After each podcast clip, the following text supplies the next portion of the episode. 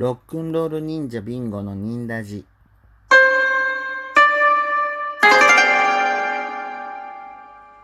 はい、こんばんは、えー。ロックンロール忍者というバンドでドラムをやってます。ビンゴです。よろしくお願いします。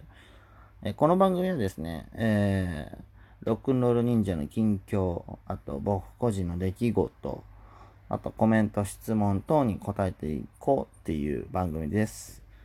えー、まあ、ロックンロール忍者の最近の活動としてはですね、えー、まあ、先週、先々週と言ってはいるんですけど、えー、YouTube 内に、あのー、以前、世田谷233関連アーティスト PV 集っていうのに、ロックンロール忍者参加させてもらったんですけど、えー、その映像がですね、YouTube 内にありますので、そちらをチェックしてほしいなっていうのと、まあ、あと、最近第2弾が、えー、まあ、それはちょっと忍者は参加してないんですけど、えー、世田谷西沢さん関連アーティスト PV 集第2弾がやってるので、まあ、それ、つながりで見ていただけたらなと思ってます。で、あとはですね、まあ、来週、再来週ぐらいには、ちょっと、告知できることがあるんではないかと思います。はい。でですね、えー、僕の近況としてはですね、えー、最近ちょっとバッグを買いまして、はい。で、まあ、どんなのかっていうと、もう、でっかい、ダッサいやつなんですけど、えー、なんでそれを選んだかっていうと、まあ、その以前ずっと使ったバッグがたんですけど、で、それがちょっと汚れて汚くなったり、あと、ちょっと狭かったりしたので、ちょっと新しいの買い替えようかなと思って、えー、買いました。で、まあ、なんででっかいのにしたのかっていうと、えー、まあ僕がですね、ドラムセットでですね、持ち運ぶのに、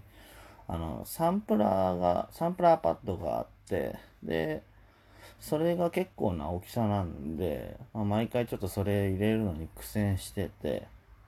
で、まあついでになんかこう、他の機材とかも全部もう突っ込めるような、もうでっかいの買っちゃおうと思って買いました。で、なんでダッサいのかっていうと、えー、安いからです。あのー、2000円でドン・キホーテで買いました。はい。もう、あの、デザインとかいいやと思って は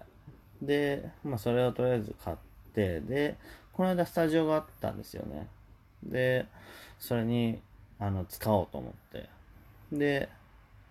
まあ全部突っ込んで、で、全部突っ込んでもまだ余裕があるぐらいでかくて、お、これはいいやと思って。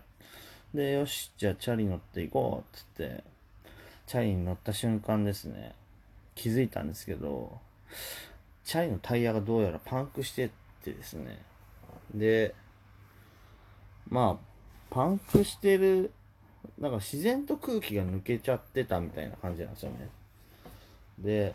気づいたら、もう乗ろうと思って乗った瞬間に前後ろ両方空気が抜けてて、マジかと思って、でもまあ、もう時間も迫ってるし、行かなきゃいかんからと思って、で、とりあえず乗って行ったんですよ。で、まあ、スタジオ着いて、で、スタジオ練習して、終わって、じゃあ帰ろうってなった時に、まあまたチャリに乗るわけですけど、その、パンクしてるタイヤのチャリに乗ったことある人わかると思うんですけど、あの、地面のこう、凸凹、アスファルトとかの凸凹がもう直にケツに来るんですよね。で、めちゃくちゃ痛えと思って、で、なんかいい方法ないかなと思って、いろいろ試してたら、どうやら、あの、その、ケツを浮かして乗ると、その、ケツにかかってる重力分がなくなるからかわかんないですけど、なんかこうちょっと滑らかに進むと。タイヤもちょっと楽になって。そう。で、あ、これいいやと思って、まあだから立ちこぎですよね。で、立ちこぎして、もうとりあえずこれで帰ろうと今日は。で、立ちこぎして帰ったんですけど、なんか、あれ？みたいな。なんかここれ、なんか似てんなって思いながら。で、まあ、こう、ガラスとかこう、ウィンドウに映った自分を見て、はって気づいたんですけど、あ、これ、ウーバーイーツやんって。あの、なんか、なんか、なんかな見たことあるなとずっと思ってたんですよ。でこの、この感じ、でかいバッグ、立ちこぎ、で、まあちょっと暑かったから汗かきながら、あ、うまいつやんってなったんですよね。で、まあそのウーバーイーツスタイル、まあでももうそうやって帰んないとしょうがないんで、もうウーバーイーツスタイルで、あとりあえず家までダッシュで帰り着きましたね。はい。で、ですね、え、今日も一曲弾こうと思うんですけど、えー、もうね、今日はちょっと、これです。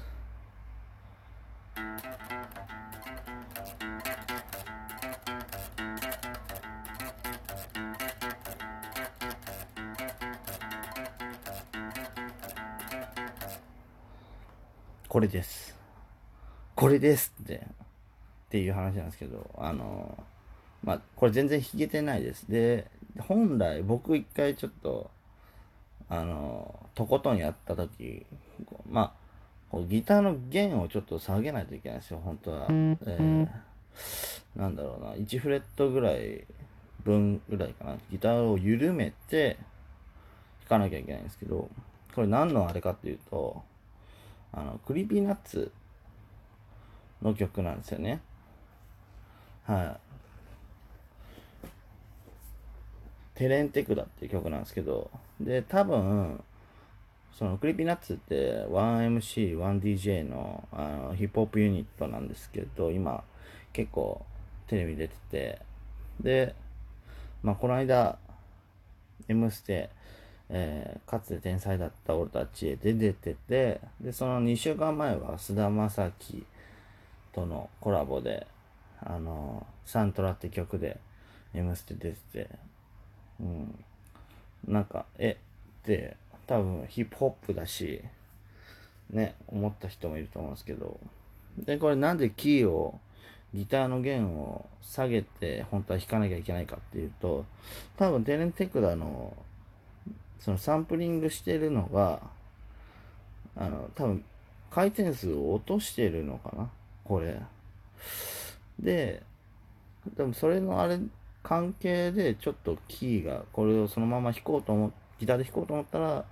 ちょっと下げなきゃいけないっていうやつなんですけど、これ、でも今、リフかっこよくないですか？あの、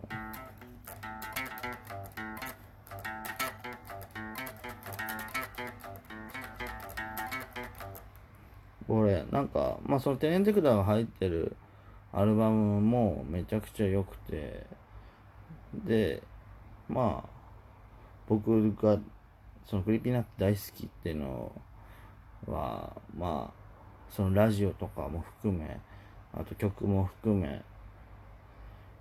そうですね。まあでも最初知ったのはあれですね。合法的飛び方のすすめ？っ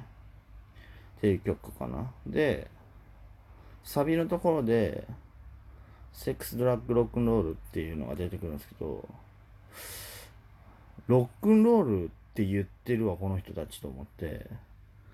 そう。で、なんか気になっていろいろこう聞き出してっていうのがスタートですね。それがなんか多分5年前ぐらいの曲かな。うん。で、まあ、ヒップホップ、僕結構好きで、で、やっぱ歌詞を書くのに、まあ、韻を踏むっていうのは日本語の歌詞を書くのに結構、まあ大事というか、まあだ、なんていうんですかね、やっぱ日本語をこうビートに乗せてやるってなった時に、そのリズムをつけるっていう部分で、韻を踏むのを意識、意識するというか、まあ、こう、ちょっと気持ちの片隅に置きながらこう歌詞を書くのと、全く考えないで書くのでは全然やっぱり違うんじゃないかなと思ってて、うん。そのリズムの乗り方っていうんですかね。あと、まあヒップホップでパンチラインっていうんですか、やっぱこう、決めの、例えばロックンロールの曲とかでも、この言葉でバーン、ブレイクバーンで決めの歌バーンみたいな時とかはやっぱりこう、その、インパクトの残るパンチラインを置く場合、やっぱ韻を踏むっていうのもその耳に入りやすくするための一つのテクニックではあるかなと思いますね。で、まあそういうのを加味して、で、 Creepy Nuts が今やってる曲、新しいアルバムで、かつて天才だった俺たちが出て、まあ、その中の曲とかもすごくいいんですけど、うん、なんかちょっと、やっぱもともとそういう畑にいるからか、すごく聞き取りやすい曲ばかりで、なんかすごい、もう一個二個進んだ感じがするなって思いましたね。